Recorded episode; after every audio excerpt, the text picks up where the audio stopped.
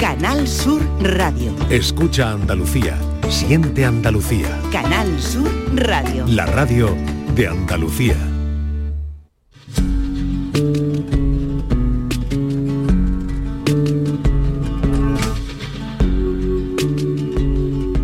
La tarde de Canal Sur Radio con Mariló Maldonado. Por los ángeles de alas verdes de los quirófanos. Ángeles de alas blancas del hospital. Por los que hacen del verbo cuidar su bandera y tu casa. Y luchan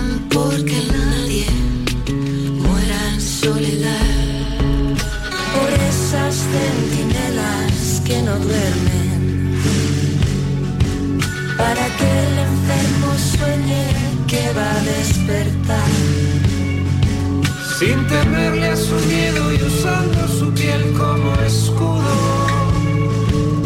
moviendo las camillas del peligro como un vas. Por los que hacen del trabajo sucio la labor más hermosa del mundo. 5 y 5 minutos de la tarde. Tengo que reconocer que no está entre mis asuntos preferidos hablar de la pandemia. Estuvo mucho tiempo eh, entre nuestros asuntos. Estuvimos bombardeados con tanta información sobre el virus, como ha dicho el Yuyu hace un momento. Nos pasaron tantas cosas, a cuál peor. Pasamos tanto miedo que me cuesta mucho elegirlo como contenido. Pero por otro lado, la pandemia nos dejó a la humanidad con muchas lecciones. Eh, yo creo que algunas las estamos procesando todavía. Sabemos más sobre la importancia de la empatía. Sabemos más sobre el apoyo mutuo. Sabemos más sobre solidaridad, aunque hoy el mundo no parezca que haya aprendido todas estas cosas.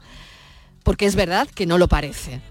Bueno, ha llegado hasta nosotros una obra de teatro que se llama Estado de Alarma. Un momento, pues, no, no, no, o sea, no, no, no puedes quedarte aquí, no nos conocemos de nada. Es verdad, no nos conocemos de nada. Y encima nos llevamos mal. Pues sí, nos llevamos mal. Aparte que yo tengo una depresión. No me extraña viviendo en esta casa. Mira, hace dos meses que no convivo con nadie. Lo que no me explico es cómo alguien pudo convivir contigo. ¿Quiere decir cuánto va a durar esto? Pues según han dicho los policías de la puerta, 15 días. ¿15 días? ¿15 días? Mira, esto es difícil, o sea, yo necesito aire, o sea, me hace falta aire, por favor. Pues al jardín y mojate la nuca con el agua de la fuente, no te jodes. Es que no lo entiendes, que estoy enfermo, joder. ¡Mira! Para mí esto tampoco está nada agradable, ¿vale? Pero cuando las cosas vienen así, lo único que podemos hacer es aceptarlas y llevarlas de la mejor manera posible. Tú por lo menos estás en tu casa, pero yo no. Yo por no tener no tengo ni bragas. Y eso sí que es un drama. Estado de alarma. Un respiro cómico, eh, aunque esté marcado en un contexto similar al de la pandemia. En esta obra, la pandemia sirve de telón de fondo para contar historia de chico-chica que pese a no conocerse, se ven obligados a compartir un espacio y el proceso no se lo pueden perder. Es una comedia que mezcla un montón de cosas, situaciones, mm, bueno, que mm, desde luego, eh, no sé si absurdas, no absurdas, pero que ha podido ser la propia realidad de, de mucha gente. Con nosotros está Paula Prendes, bienvenida, gracias Hola, por acompañarnos. Y César Lucendo, César, bienvenido. ¿Qué tal? ¿Cómo estás? Bueno, ¿qué supone esta, esta obra para vosotros? Pues la verdad es que jo, la introducción que decías, no quiero volver a hablar de la pandemia, estábamos aquí mirándonos en plan, jo. Justo lo contrario, pero, Pues pero- vamos a hablar un poco de eso. No, no, no de la pandemia. Eh, realmente eh, Sí, la de la- pandemia o los tres, tres meses de encierro, Claro, los 99 días, claro. eh, es el telón de fondo en el que sucede la obra. Claro. Y es una visión, digamos, cómica, un poco eh, que acaba, es una comedia romántica de dos personas que, que no se conocen de nada y tienen, se- están abocados a pasar juntos la pandemia, pero, pero desde mi punto de vista sin pasar por los grandes dramas que, que nos ha dejado la pandemia, como esta canción de fondo de Vetusta Morla, que es maravillosa. Mm. Pero digamos que lo que ofrecemos es una visión mucho más cómica y más, más liviana de, de lo que supuso el Sí, porque teníamos que llegar a eso, ¿no? de alguna manera. claro. Y esto también tenía que salir, es verdad. Claro, porque que- ha pasado el tiempo y hay que poder mirarlo con perspectiva y poder sacar lo bueno, que, que hay mucho bueno de esto. Y bueno, y ahora que siga hablando aquí el, el autor de la obra. Pero... Venga, el autor de la obra que diga Qué que- responsabilidad, por Dios. que- no, hombre, claro que sí, es, es yo creo muy importante, ¿no? Claro. César, eh, ver, eh, tener esa visión también. No quedarnos con lo tremendo, con todo lo que vivimos, porque también se vivieron situaciones muy cómicas, como lo del papel higiénico, ¿os acordáis? Sí, no? vamos a ver. Este país se queda sin papel higiénico Sí. y todavía no entendemos por qué. Sí. Yo creo que nadie ha sido capaz de Habrá gente explicar que el tenga por en qué, su ¿no? casa, Sí. no sé, ¿no? Todavía, pues, todavía, rollos, ¿no? rollos papel Todavía. guardados. Y sin harina para hacer bizcochos. Totalmente. ¿Y por qué hacemos bizcochos? ¿Y por qué? ¿Y Pues por no qué nos sé. dio por ahí, no? A ver, realmente la idea viene un poco de contar. eh, a ver, no quería que en un comienzo el protagonista fuera, fuera el, protagonista fuera, fuera la, la pandemia, el confinamiento. Lo que quería era un poco relatar una historia de dos desconocidos. Es una comedia romántica en un momento dado, es una comedia con mucho humor, pero claro, está contada desde la perspectiva de la persona que no tuvo la desgracia de que el COVID tocara su puerta o, o de alguien muy cercano, ¿no? Porque evidentemente sería de otra forma. Está contado para aquellas personas que tuvieron esa suerte de que no, no les afectó el virus. Entonces, claro, eh, lo único que queríamos, yo me encuentro dentro de esos afortunados, lo único que queríamos era pasar lo más rápido posible el tiempo y hacer algo. Entonces, claro, salieron muchísimas cosas, muchas chorradas, ¿no? Que si papel higiénico, que si los TikTok, que si los retos, eh, que si tener que sacar a la calle con un perro de peluche, eh, cosas absurdas o kilómetros y kilómetros con la bolsa de basura. eh, todo eso estaba ahí, estaba ahí. Pero claro, tampoco quería una obra que pasara de puntillas por el conflicto y por lo que pasamos. Yo no quería una obra que fuera una, un recuerdo y qué mal, ni situarla políticamente en ningún contexto, ni en ningún partido. No, no, yo lo que quería era contar una historia. Por eso, si vemos a estos personajes, digamos, desde el humor, desde todo lo que pasamos, y si tenemos las transiciones de acto a acto, que sí nos ponen en, situación de dónde estábamos en ese momento. Tenemos la gran suerte de contar con, con Iñaki Gabilondo para hacer estas locuciones. Entonces, claro, te da un peso brutal. Si a eso le metes Resistiré, hecho por una chavala de 18 años que es un prodigio tocando el piano, pues claro, sí te mete en ese, en ese contexto. Hasta que digamos que estos dos mundos, por decirlo de alguna manera, se fusionan. ¿no? Entonces, creo que tenemos un espectáculo muy potente. No es una comedieta, no es una obra donde solamente vamos a hablar de papel higiénico.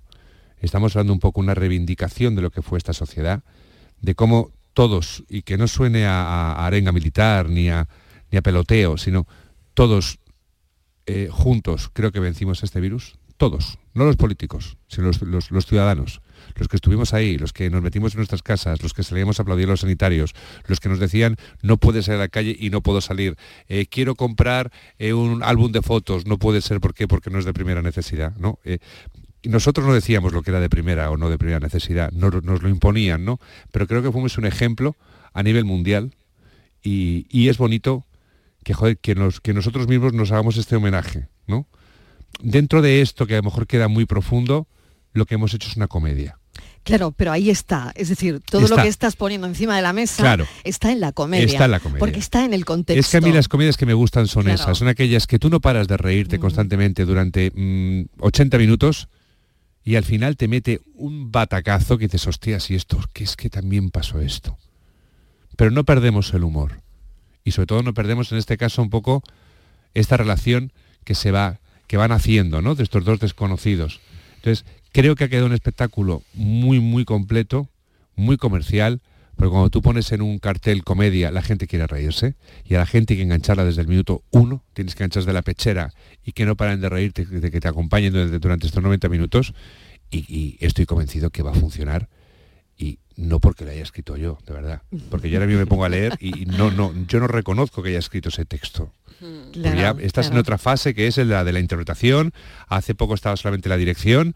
eh, y ahora digo, joder, me, me cuesta hasta aprendérmelo.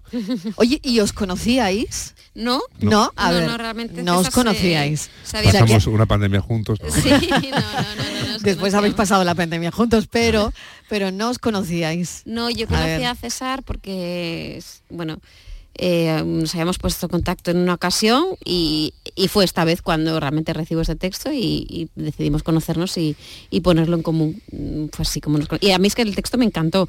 Y más que nada también creo que es que todas las personas que estén en el, en el, en patio de butacas se, van a sentir identificados porque todos hemos pasado por eso.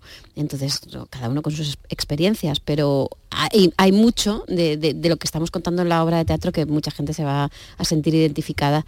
Eh, igual que ahora que cada vez que cuento esta historia, pues de repente sa- me salen personas que me dicen, ah, pues yo viví la pandemia con una persona que no conocía y ahora puf, Claro, ¿cómo acaban ahora las estáis historias. conociendo un montón de Eh, historias. Yo, de- yo de- empecé ayer a, Claro. a- a hablar de esto porque es verdad que, bueno, realmente es que acabamos de arrancar.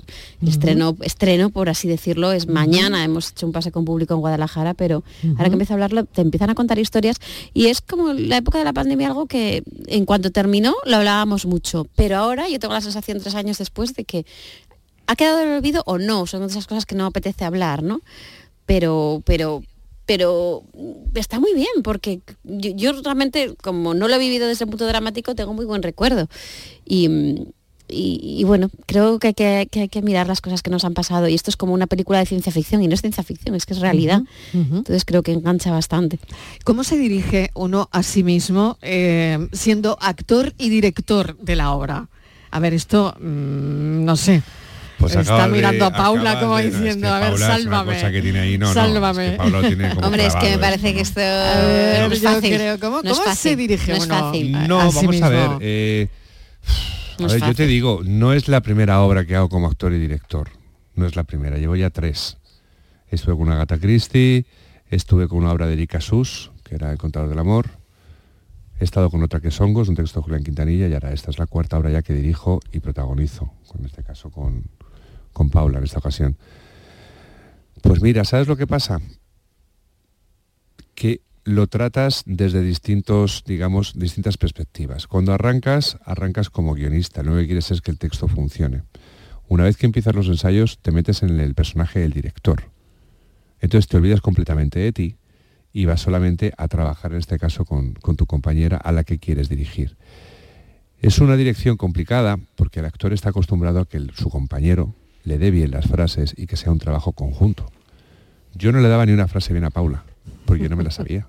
Yo estaba pendiente de ella todo el rato. Entonces, claro, era un trabajo muy en soledad de ella, hasta el punto de que cuando llevábamos 15 ensayos, Paula se sabía la función de arriba abajo y yo no tenía ni idea. O sea, Eso yo me, he aprendido la- verídico. yo me he aprendido la función memorizada, no te exagero, hace cinco días.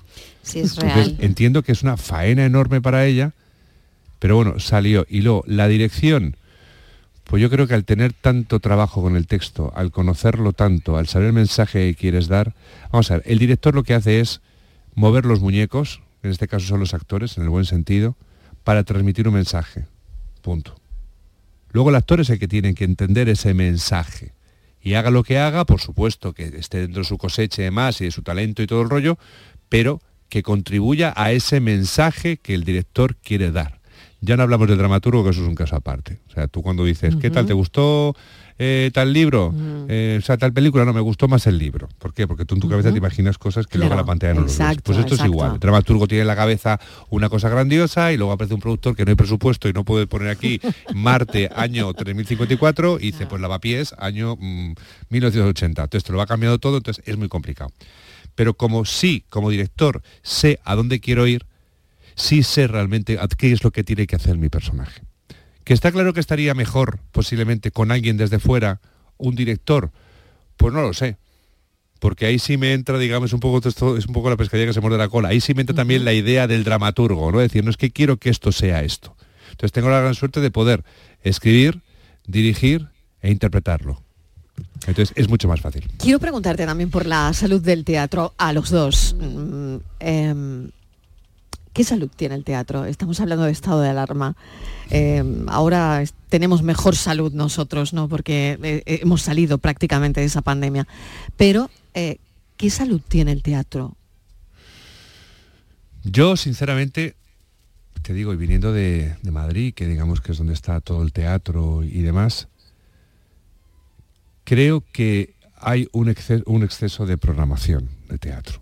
O sea, es decir, tú antes ahora mismo ibas a- al Teatro Fígaro, te ibas al Teatro Marquina y sabías que había tal obra, o al Lara, había tal obra de teatro. Pero es que ahora en cada teatro hay siete obras distintas. Donde tienes una en el escenario principal, otra en el hall, otra en los baños, otra en... Es tanto intentar eh, acaparar e intentar sacar el máximo rendimiento creo que lo estamos perdiendo. Creo que hay muy buena, muy buena intención por parte del público de seguir acudiendo a las salas. Creo que cada vez, antes decían que el teatro era una cosa de señores mayores, ya no lo es, hay gente joven que va al teatro, creo que mucha culpa de esto lo tiene el famoso microteatro, cuando la gente pagaba 3, 4 euros por ver una obra, un relato corto teatral de 10 minutos, 15 minutos, creo que esa gente poco a poco se ha ido metiendo y ahora es el público que va a los teatros, creo que ha bajado la edad, la media de edad de los espectadores y eso me parece súper positivo, pero creo que eh, hay un exceso de programación y creo que no se le da el cariño porque hay... Y no toda es buena. Bueno, no, claro, no lo sé. Claro, vamos a ver. Para si hay muchas o, si hay mucha oferta, igual no todo merece la pena. ¿Sabes también lo que pasa? que estamos en un momento en el que también el mundo del musical al teatro le ha hecho mucho daño. Mm. Pero no porque sea un género distinto, sino porque el musical es un concepto totalmente distinto al teatral.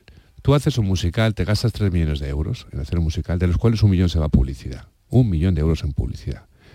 Yo como productor de un musical, antes de estrenar, tengo que tener vendidos por lo menos 30.000 tickets. Antes de estrenar. Y ahora el productor teatral quiere que una obra de teatro, que apenas tiene presupuesto, que es una cosa totalmente vocacional, que si el teatro fuera rentable lo harían los bancos, eh, coger y decir, mm, antes de estrenar quiero tener 30.000 tickets vendidos. No funciona. Yo hice una función hace muchísimos años, tenía 12 años. Se ha perdido en Junkers, una obra de Neil Simon en Madrid. Arrancamos, no venía ni Dios. estoy hablando de Carmen Bernardo, de Jaime Blanche, de Ana Marzoa, Juan Meseguer, un repartazo de la leche. No venía nadie. El tío, el productor, siguió apostando, apostando, apostando, apostando. Estuvimos del mes de abril al mes de junio que no vino nadie, nos fuimos de gira, nos llevamos todos los premios. Fue llegar a septiembre, empezó a llegar el boca a boca y estuvimos tres años llenando. Esa obra en estos momentos hubiera aguantado dos semanas.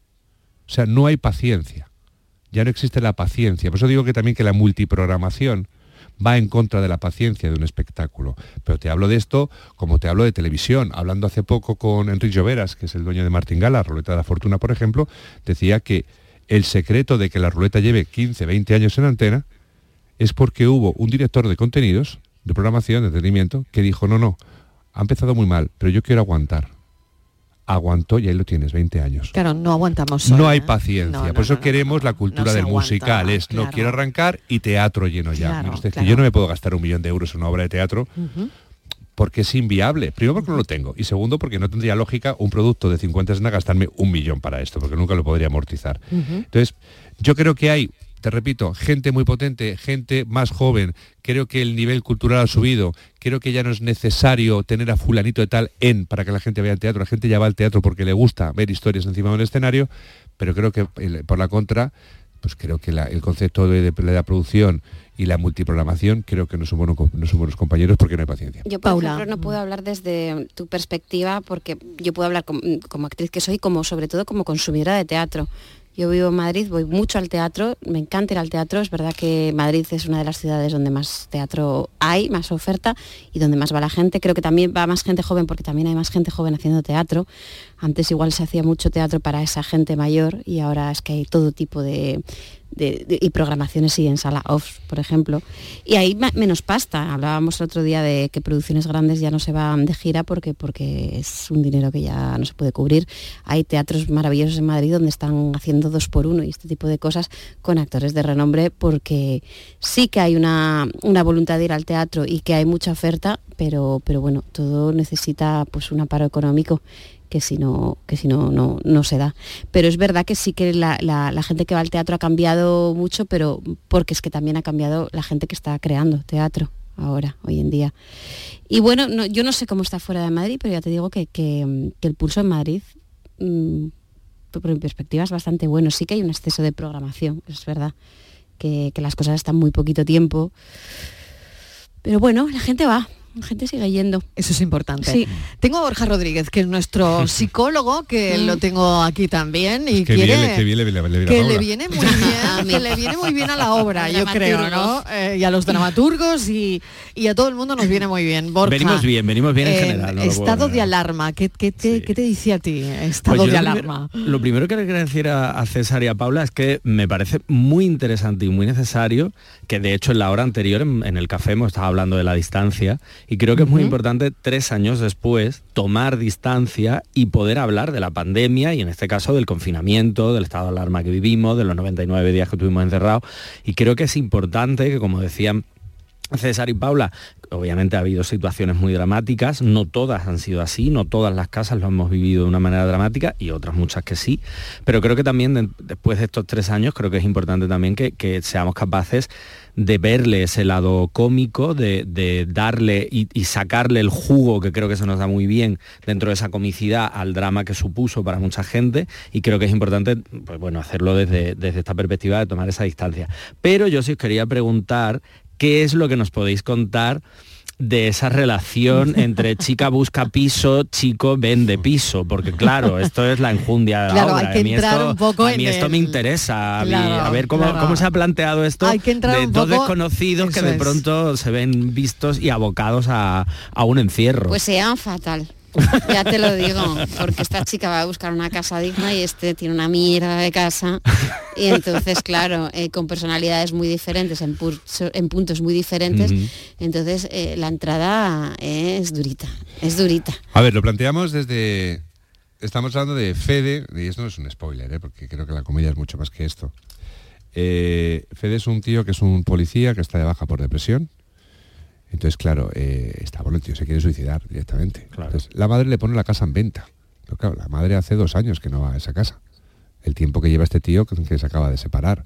Entonces, esa casa preciosa, bonita, cuca, cookie, con sus paredes blancas y demás, ahora mismo está llena de grafitis, pues con frases tan bonitas como hija de puta, me has jodido la vida, ¿sabes? Todo, de un tío medicado, hecho polvo. Entonces le llama a la madre, habla con él, tal, tal, le suelta la bomba de que va una tía a ver la casa. Y dice, ¿cómo que? Pero si yo no he puesto la casa en venta, mamá. Dice, sí, sí, yo, yo te la he puesto en venta, pero si no tienes fotos, pues una tía muy interesada, ¿cuándo viene? Y dice, pues ya. Entonces llama Está a la llegando, puerta y aparece esta mujer, claro, se encuentra esto. Dice, ¿pero esto qué es? O sea, eh, lo pone verde, o sea, lo pone vuelta y media. Viene desde donde se abre una casa, tiene 24 horas para comprar, está muy interesada, pero claro, lo que ha visto en internet no tiene nada que ver con eso. Le monta un pollo de la leche, se marcha la tía y evidentemente le llama a la madre por teléfono y le dice que se acaba de, de declarar el estado de alarma. Entonces en ese momento llaman a la puerta y es esta chica que tiene que quedarse a pasar el confinamiento con él. Entonces así es como lo planteamos. Entonces claro, son dos personajes, personalidades totalmente distintas. Estamos hablando de un tío totalmente depresivo con una tía que es un volcán. Por eso era muy complicado la elección del personaje de ella. Por eso yo necesitaba como director una actriz que tuviera una fuerza brutal encima del escenario. ¿Y quién me iba a decir a mí, vale, que una niña de 1,65 me lo iba a dar? Un 65 no, 1,59. Gracias. Bueno, pues 1,59. 1,59 pues una tacones. No, pero es verdad. Entonces, hacía falta eso. O sea, es un poco donde el personaje masculino, por la fuerza y por decir, a ver, y no es que no quiero que suene machismo lo que voy a decir, ni mucho menos, pero ella es la que lleva las riendas de esto. Ella es la que lleva el peso de la escena. Ella es la que lleva los ritmos. El otro es un pobre desgraciado que está de, de bandral, ¿sabes? Hasta, hasta las rejas y el pobre no sabe dónde está. ¿Qué pasa? Que luego solo sí, luego le damos la vuelta a la situación. Entonces, se plantea desde ahí y es bastante cómico. O sea, nosotros no estamos diciendo en ningún momento que estemos hablando de la pandemia. La pandemia sucede, acontece durante la obra. Al igual que acaba durante la obra también. Pero claro, durante ese tiempo pasan muchas cosas. Divertidas, eh, esa distancia que tú dices, el público lo va a ver, ¿vale? Con esa distancia ya de tres años, esos 99 días encerrados, va a recordar muchísimas cosas que también él, hi- él hizo o pensó en hacer para Eso salir a la calle. Hay un lugar Hay común. hay con todos. Hay un lugar común. Todos, todos. De hecho, Sí, hay un momento que sí, sí. resumimos el- el pri- los, los 20 primeros días de pandemia, lo resumimos en un minuto. Porque está toda leche, uno batiendo huevos, el otro con un perro, no sé qué, o sea, es como a toda leche, papá, papá, dice, no puedo más, llevamos 20 días discutiendo. Dice, me voy al baño, dice, pues tengo una mala noticia, ¿cuál? Dice que no hay papel. ¿No? Pues Claro. es, es esto, Claro. o sea, es un poco encontrar en la parte comercial, la parte cómica, la parte divertida, pero sin olvidarnos, por supuesto, de la parte seria, porque también habrá gente en el patio de butacas que joder, que sí, que, que le haya pasado lo mismo con el papel higiénico, con el perro de, de- de- de cartón, con, con- con lo que sea, ¿sabes? Con el bizcocho, con el TikTok. Pero también hay gente que se ha muerto su padre. Entonces no podemos banalizar esto. Por eso queríamos darle este homenaje a través de las transiciones de primero a segundo acto y de segundo a tercero. Con las músicas de la leche, con unas tormentas súper chulas y con la voz de un señor como es Javirondo hablando. Entonces, claro, digamos que las dos cosas pueden convivir muy bien. A ver, eh, yo estoy emocionado con la obra, joder, ¿qué voy a decir? Pues es como si fuera mi Bueno, hijo, invita, ¿no? invita a Sevilla, invita a Eh, Andalucía que, yo a que animo a que la gente venga. eh, mañana y el sábado que Mm. pueden disfrutar en la sala Pate de Sevilla a las nueve y media a de la las noche. nueve y media de la noche ya os queda invitar a la gente Bueno, es que además está lloviendo y esto sé que es un acontecimiento tremendo en, en Sevilla. Creo que es un fin de semana así un poco fresco, maravilloso para, para venir a ver teatro Sin y lo duda. que decía César, Estamos que- felices de que que vamos a estar en Madrid y que, y que verlo desde aquí, sí que se tengan que mover de, de su ciudad, pues yo creo que es un aliciente bastante, bastante grande. César, claro que sí. Mira, yo creo que cuando estamos, cuando estás convencido de lo que tienes, de lo que has hecho y el amor que le has puesto y la dedicación, de verdad que esto no es un rollo de, ah, he hecho una obra, soy dramaturgo. No, de verdad, creo que esto es, creo que ha quedado una cosa súper chula y la gente tiene que verla. Y yo animo a todo el mundo que venga porque de verdad estoy convencido que nadie va a salir defraudado, nadie. Estado de alarma. Muchísimas gracias chicos, de verdad Gracias ha a sido un Muchas placer eh, gracias. esta conversación. Y mañana viernes 20, sábado 21, se puede disfrutar en la Sala Pate de Sevilla de esta comedia eh, que nos va, yo creo que nos va a representar en parte. Estado de alarma. Gracias. gracias a vosotros, gracias. Un camino de un solo sentido, perdonar, olvidar y avanzar. Siempre he pensado que nada está escrito y que el destino lo hemos construido. Sé que puedo aguantar, sé que puedo volver a empezar. Ya pasará la tempestad, traerá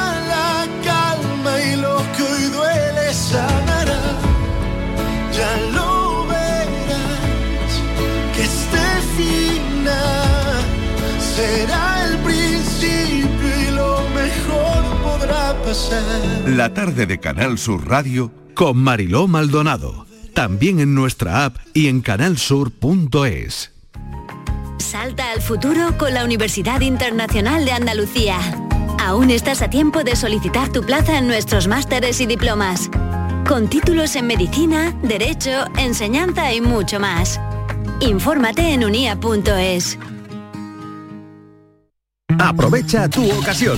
Llega el Salón del Motor de Sevilla del 26 al 29 de octubre. Las principales marcas, modelos y motorización en turismos, motos y vehículos profesionales en un único espacio. Fibes. Salón del Motor de Sevilla. Cuatro días para aprovechar la mejor ocasión. Del 26 al 29 de octubre en Fibes. Te esperamos.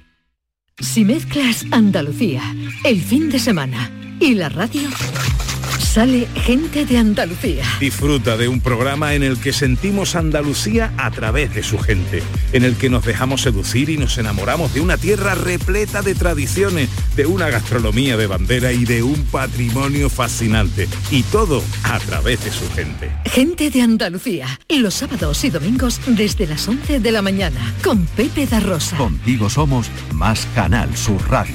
Contigo somos más Andalucía. Canal Sur Radio. Bienvenidos a Sacaba. Mil metros de electrodomésticos con primeras marcas. Grupos Whirlpool, Bosch y Electrolux. Frigoríficos, lavadoras, hornos, vitros. ¿Quieres más? Aires acondicionados, aspiradoras, pequeños electrodomésticos. Y financiamos en 12 o 20 meses sin intereses solo tú y Sacaba. Tu tienda de electrodomésticos en el Polígono Store en calle nivel 23. Ven a ver nuestra exposición y sus 25 años de experiencia. Sacaba. Aterriza en Sevilla Decomac, la mayor tienda de muebles del centro de Sevilla. Y para celebrarlo, precios de locura. Cheslong de diseño 549 euros. Conjunto de colchón más canapé de 135 centímetros 449 euros. Estamos en la Macarena, frente a la muralla. Decomac aterriza en Sevilla. Cinco océanos, lo mejor en congelados en Sevilla. Hasta el 7 de noviembre, taquitos de caella a 3,95 el kilo y patata prefrita corte clásico 10-10 a 1,50 el kilo. Variedad y calidad al mejor precio. Taquitos de caella a 3,95 el kilo y patata prefrita corte clásico a 1,50 el kilo. Cinco océanos. Para ahorrar agua, en mi casa nos damos duchas súper rápidas, nada de baños. Y además, cierro el grifo mientras me enjabono. Gracias a tu ayuda hemos logrado reducir el consumo de agua, pero la sequía persiste y la situación es grave, porque no hay agua que perder. Cuida cada gota. Emasesa, tu empresa pública del agua. La tarde de Canal Sur Radio con Mariló Maldonado. Las 5 y 33 minutos de la tarde, la policía ha alertado del bulo de máxima alerta terrorista que circula por WhatsApp. Seguramente que ustedes lo han recibido, eh, sobre todo la gente mayor, los adultos mayores están, bueno, pues que preocupados. Pues hay que decirles que esta alerta es un bulo, que no hay ninguna alerta máxima por terrorismo. La policía ha dicho que se trata de un bulo. Y vamos a hablar de esto, de los, de los mecanismos, porque mm, tenemos con nosotros a Fernando Fernández, que es experto en gestión de emergencias y gestión de catástrofes en redes sociales, da clases en la Cátedra de Seguridad de Emergencias y Catástrofes de la UMA, eh, también en otras universidades de Estados Unidos, eh, ha asesorado a gobiernos, es portavoz de Voz, grupo de voluntarios digitales en emergencias. Ellos se dedican a detectar bulos y ayudar a las cuentas oficiales en emergencias. Fernando, bienvenido. Gracias por acompañarnos esta tarde.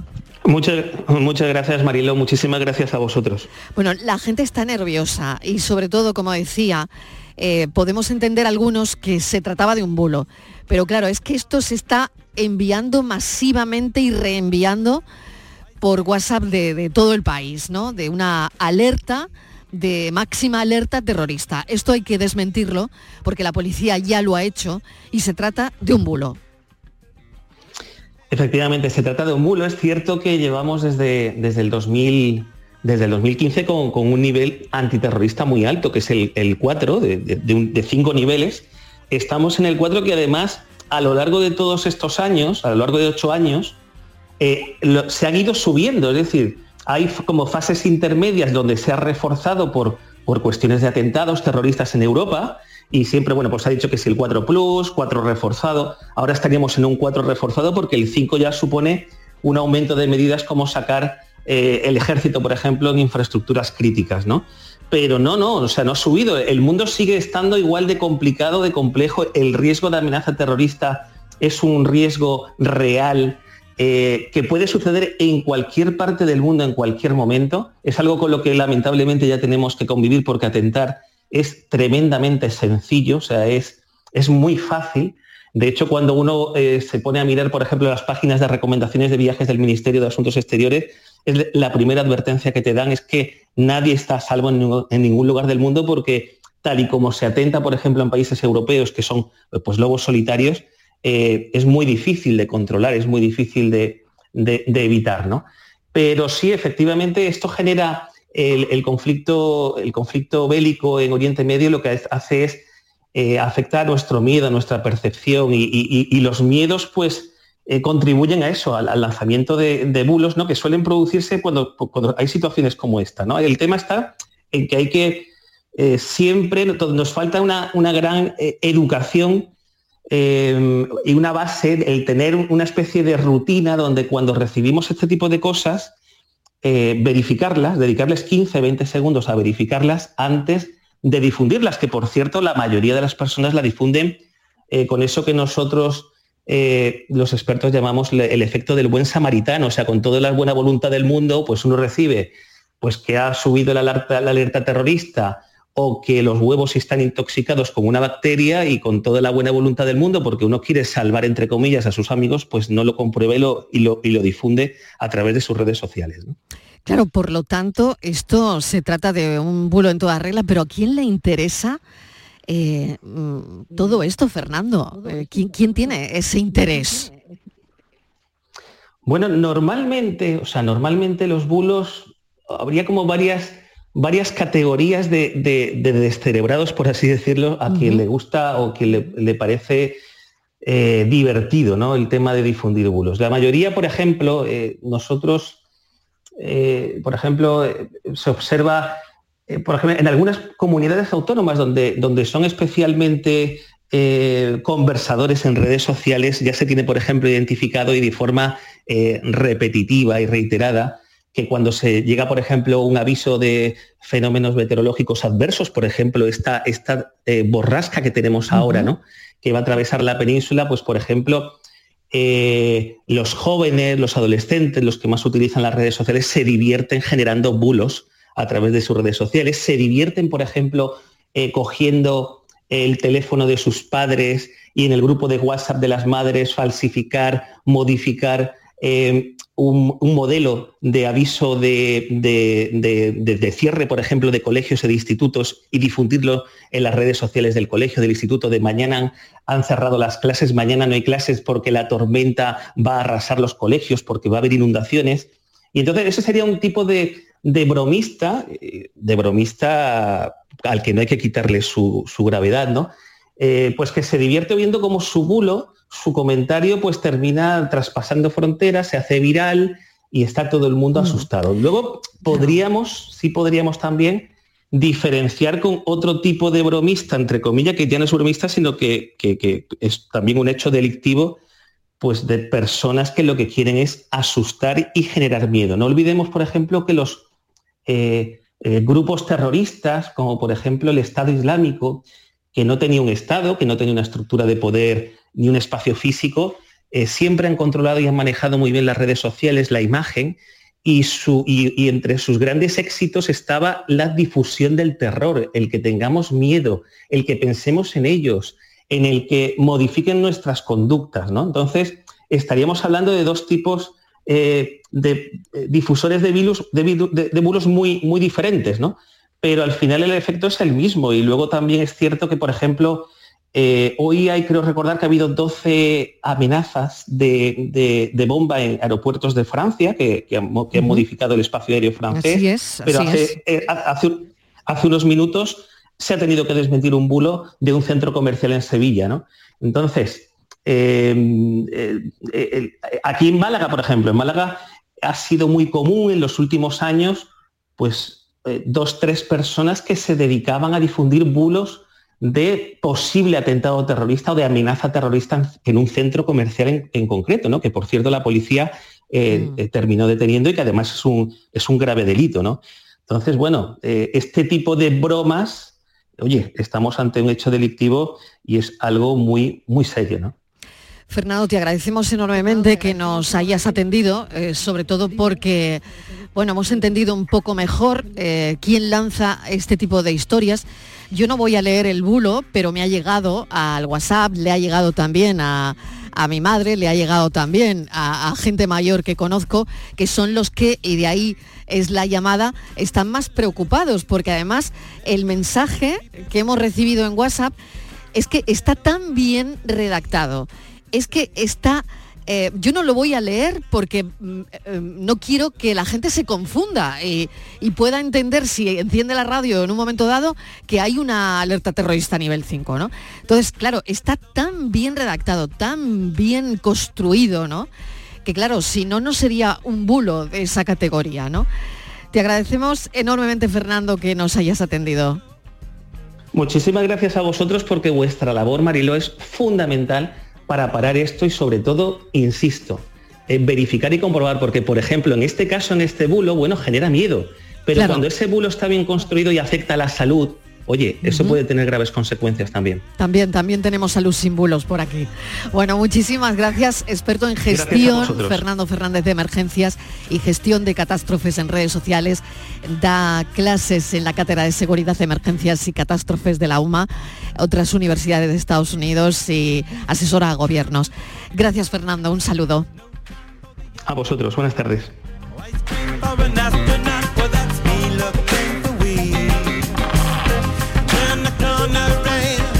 La tarde de Canal Sur Radio con Mariló Maldonado también en nuestra app y en canalsur.es. Salta al futuro con la Universidad Internacional de Andalucía. Aún estás a tiempo de solicitar tu plaza en nuestros másteres y diplomas. Con títulos en medicina, derecho, enseñanza y mucho más. Infórmate en unia.es. A ver esa foto, decid patata. ¡Hijolusa! En el supermercado, dale la vuelta al envase y encuentra nuestra marca para garantizarte una gran calidad en tu mesa. Patatas Hijolusa. Amamos las patatas. Empresa colaboradora del Plan 2030 de apoyo al deporte de base. Te levantas muy temprano, madrugas mucho, trabajas o estudias de noche. Cuando casi todo el mundo duerme menos tú, ya estamos contigo. En la mañana de Andalucía, el Club de los Primeros de Canal Sur Radio, con Charo Padilla, de lunes a viernes desde las 5 de la mañana. Contigo somos más Canal Sur Radio. Contigo somos más Andalucía.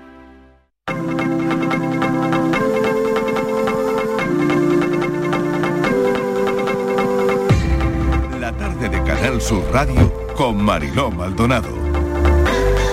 Que ahora solo te puedo escribir. Borja Rodríguez sigue con nosotros. Borja, Aquí hola de seguimos, nuevo. hola. Eh, hemos hablado de los bulos porque esto hay que hablar hay de que contarlo, ello. eh, Otro bulo, una falsa alarma de un centro comercial en Sevilla de atentado, en fin. eh, terrible, terrible lo que estamos viviendo también al margen de, de todo lo que está ocurriendo Mm.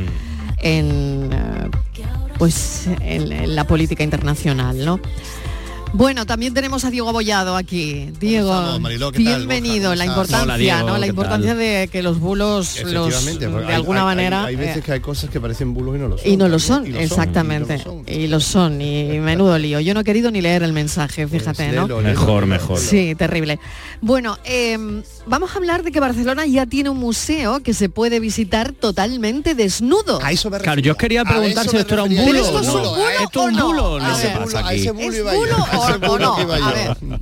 No, eso es verdadero. ¿Te acuerdas de eso? De ese Sí. programa? Pues esto es verdadero. No, no es cierto. Y además no es un museo cualquiera, es el Museo de Arqueología de Cataluña. ¿En serio? El Museo de O sea, Arqueología de museo Cataluña serio, ah, ¿eh? hay una exposición sobre unos bronces maravillosos que son los, los conocidos como bronces de Riace que son unos, bro- unos bronces eh, que se encontraron, se encontraron en, en- en Calabria y sobre esos bronces han hecho una serie de fotografías, unas fotografías envolventes y magníficas y esos bronces, esa, esa fotografía eso es lo que se puede ver desnudo.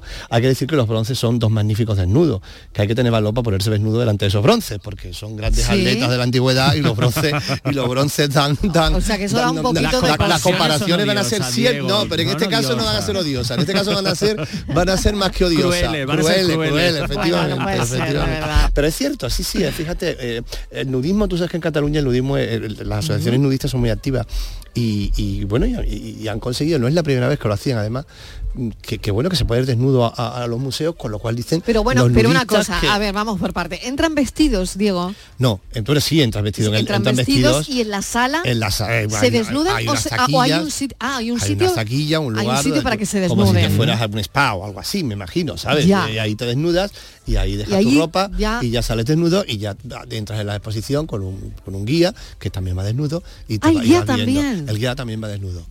Y ahí pues vas viendo y va- te vas confrontando con esas imágenes y, con- y, y, bueno, de alguna manera afrontar, afront- como confrontar el arte con tu, con tu desnudez, ver el arte con uno, esto es una metáfora de ver, de ver el arte con otros, con otros ojos de inocencia. estoy como es viendo la aquí desnudez. las imágenes de arte. Estoy viendo las imágenes. Claro. Sí, pero lo- lo- sí, bueno, no está nada mal, ¿no? No, que va, que va, eso no, No, que claro. está bien, ¿eh? que, que es una Pero opción. un momento, un momento, un momento. Me tengo que detener aquí. en detente, una cosa. detente. A ver. Se recomienda llevar calzado. Claro, eso sí. Un eso sí. momento, o sea, vas desnudo, Sí.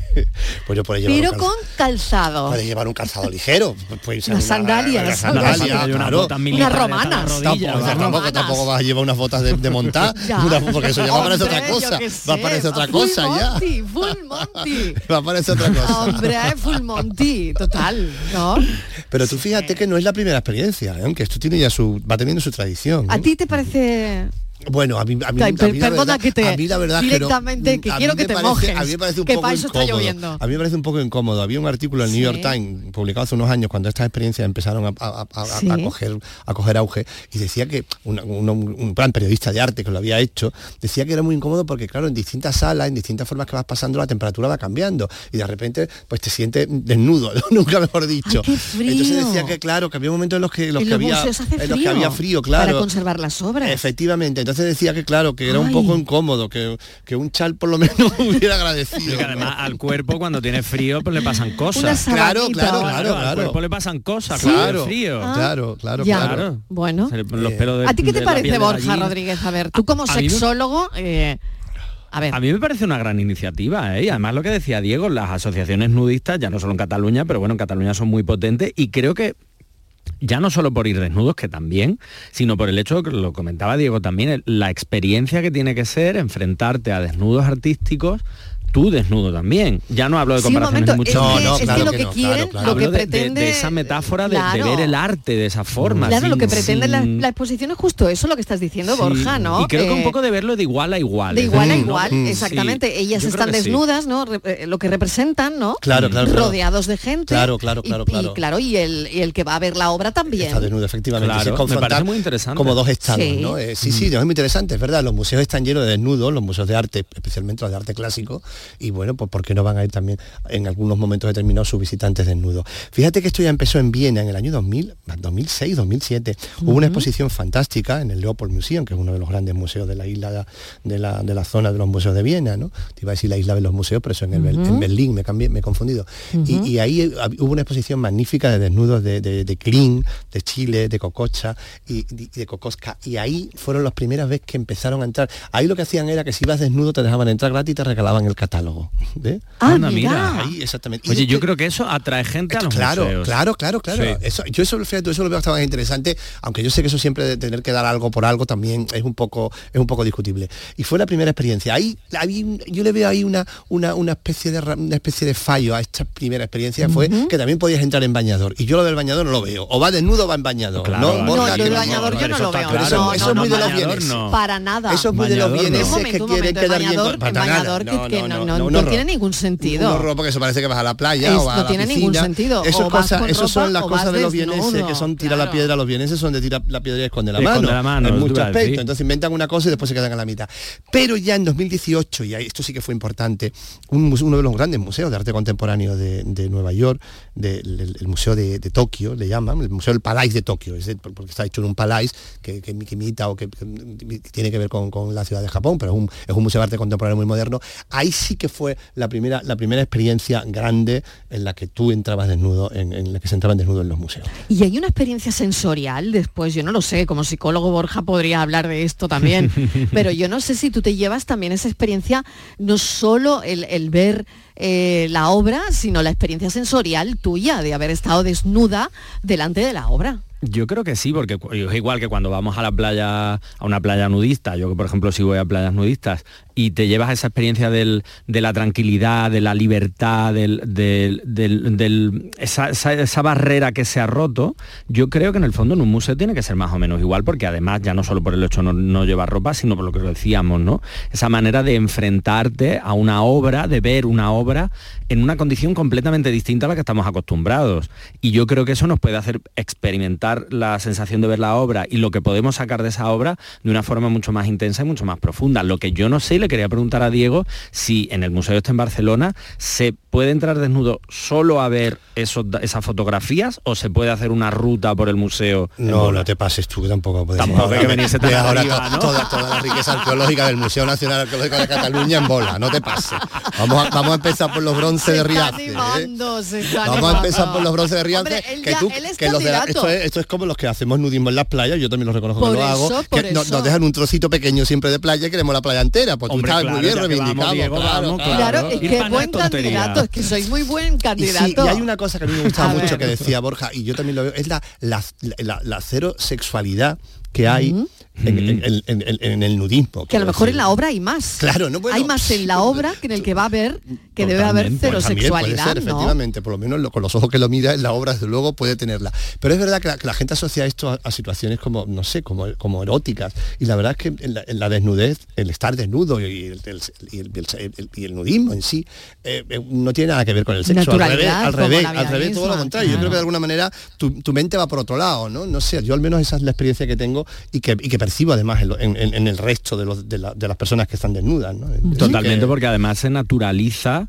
se naturalizan los cuerpos, es decir, no hay una búsqueda, no hay un desnudo erótico, decir, ay, mira, voy a ir al museo allí y me escondo en un baño y Claro, pasan cosas, claro, ¿no? claro, No. exactamente. Aquí tú vas a verlo y pa- pasa igual en la playa. Entonces yo creo que ahí se naturaliza todo lo que tiene que ver con, con el cuerpo, con, con esa libertad, sin buscar necesariamente, ni muchísimo menos, Mm. un- una connotación erótica o una, ni siquiera una connotación de ligoteo ni nada, porque Nada, la gente que va a, a- en, este, en esta iniciativa, por ejemplo, del museo, sabe a lo que va. Efectivamente. Va a ver arte, no va a o a echarse allí miraditas con tal. Luego ya cada uno lo que quiera. Pero el, quiero Es que romper para lo eso que no te pones una lanza Claro, es que para eso no te pones desnuda, para eso no te desnudas, claro. Mm, Una, una- además estoy muy de acuerdo con lo que dice Diego, no, no es una búsqueda erótica, ¿no? Es, es, es una cuestión más de libertad y de naturalidad que cualquier otra cosa relacionada con eso. Y esto podría sentar precedentes, es decir, esto está pasando en Cataluña, Mm. pero eh, se extendería... No, en Nueva York también. En Nueva York también Eh, se, se puede extender al, al resto de museos. No lo sé, porque dependerá también del tipo de exposición. Del... Pero no lo sé si que solo ocurra en un sitio me llama la atención. ¿no? Yo, fíjate, te voy a contar una cosa que me parece... Hoy hablaba con una curator, con una conservadora del, del Museo del Prado, y, y estábamos, hablaba sobre este tema con ella y me decía, "Puh, lo veo complicado, pero yo de momento lo que me gustaría, y fíjate lo que te voy a decir, es que me dejaran estar en toples en la piscina de mi, de mi, de mi comunidad de vecinos. Sí, Con lo, cual, con lo cual, fíjate, eh, todavía lo que, lo que hay que El ganar, recorrido, la ¿no? conquista que tiene que Eh, ganar es la que desnudez, no, en la todas desnudez las en- en- en- comunidades, eh, se puede hacer topless, Efectivamente, ¿eh? la- y dice, a mí con que me dejen Sí, sí. estar de momento en topless en mi comunidad en la tanto, piscina y yo digo, no seas prosaica, que eres la señora que te dedicas a, retocar los, los, los- los magníficos cuadros flamencos del Prado, no me digas eso. Y dice, bueno, es que es que la- el, el- el estar desnudo, la desnudez, también es una forma de, de estar en el mundo y también es una forma de ejercer tus propios derechos, ¿no? Decía Claro, pero de momento, Mm. cierto, de momento no se ha convertido en tendencia. Y, No. y esto es para darle una vuelta. O sea, ¿por qué? ¿Por qué no? Puede ser en Mm, una playa, pero fíjate que es noticia, que lo estamos comentando, es noticia que pasa en un museo de Mm, Barcelona mm, y que puedes ver tan solamente en una sala, puedes tener esta experiencia sensorial de ver desnuda eh, las obras Las que están desnudas, Ajá. ¿vale? Pero eh, no ha ocurrido en más sitios de Mm, este país, por Es ejemplo. increíble. Sí, yo no me imagino tampoco yendo a una ópera desnudo, sobre todo como sea una de Wagner que dura tanto, que frío más grande. Y aparte que no es lo mismo pues, estar sentado, ¿no? Claro, efectivamente, Con Fran y Francis, ¿no? El hecho de me voy a sentar aquí con todo al aire ahí, pues yo Sí, creo que tampoco, o sea, no tampoco, olvidemos claro. tampoco el punto higiene. Claro. Pero sí es cierto que, pasear, ¿no? O en, en este caso en esa sala, Mm. Creo que puede ser una experiencia muy chula. No sé si podría extrapolar, o sea, tampoco me veo viendo la No, exposición eh, de las eh, colecciones reales no. en bolas, tampoco me veo. Pero oye, que nunca se sabe, ¿no? No sé. Bueno, también hay, hay- hay bastantes desnudos también en esa exposición. Muchos, muchos, ¿eh? muchos, hay unos cuantos, hay unos Hasta en cuantos. tapices, además, esos tapices Mm. magníficos. Fíjate, los tapices estarían muy bien, porque te darían calor. Los tapices como son Oye, calentitos, sí. con esas lanas. no, a mí no Porque, me- a no, porque un- a mí un tapiz me da calor, la verdad. A mí me encantan los tapices. ¿eh? Sí, a mí me Además, encantan he llegado los tapices tarde, como tantos, ¿no? Porque Sí. siempre consideraban los tapices como obras menores, ¿no? Y en el Museo de las Colecciones Reales algunos maravillosos con unas texturas que se salen. Y es verdad que, que a mí ya me dan calor, ahí ya los veo de otra manera. ¿eh? Sí, porque hay eh, alguna parte del museo donde haga menos frío, Diego. No lo sé, no sé si la sala de los tapices, pero ahí también. No lo No sé, lo sé. no lo En sé. la cafetería, En la lo ca- único. Yo lo sé, la cafetería ya. Creo que ahí hace menos frío, en serio, pero o en la tienda de pero souvenirs. es verdad que es que los, tú lo- Pero- lo, hemos, di- lo hemos dicho al principio y tú hacías hincapié Claro, en ello, es que los museos son claro. espacios que tienen que estar a una, a una temperatura Sí. para, para, claro. aguantar. Entonces es verdad Claro. que la desnudez no es lo mismo que en la playa, un buen día de terral que está estupendamente Claro que sí. claro. Bueno, pues nada, esta nos ha dado para mucho, ¿eh? El- el- No, es interesante, es interesante. Es ¿verdad? interesante, Sí, la es una iniciativa chula, sí, sí, Sí. una iniciativa muy buena. Bueno, pues que lo sepan los oyentes que Barcelona ya tiene un museo que se puede visitar desnudo, al menos nos lo ha contado Diego Bollado, una sala concreta para visionar fotografías donde tanto el visitante como las imágenes que se representan no llevan ningún tipo de ropa y en las imágenes es cierto que estas mujeres que representan esas imágenes desnudas están acompañadas de gente también. Y bueno, de ahí que se lleve al, al museo. Me ha parecido muy interesante, Diego, de verdad. Muchas gracias, como siempre. Nos escuchamos el jueves, nos vemos el jueves. Borja Rodríguez, muchas gracias. Muchas gracias a los dos, un besito. Enseguida por tu salud y hoy abordamos, como saben, el Día Mundial contra el Cáncer de Mama.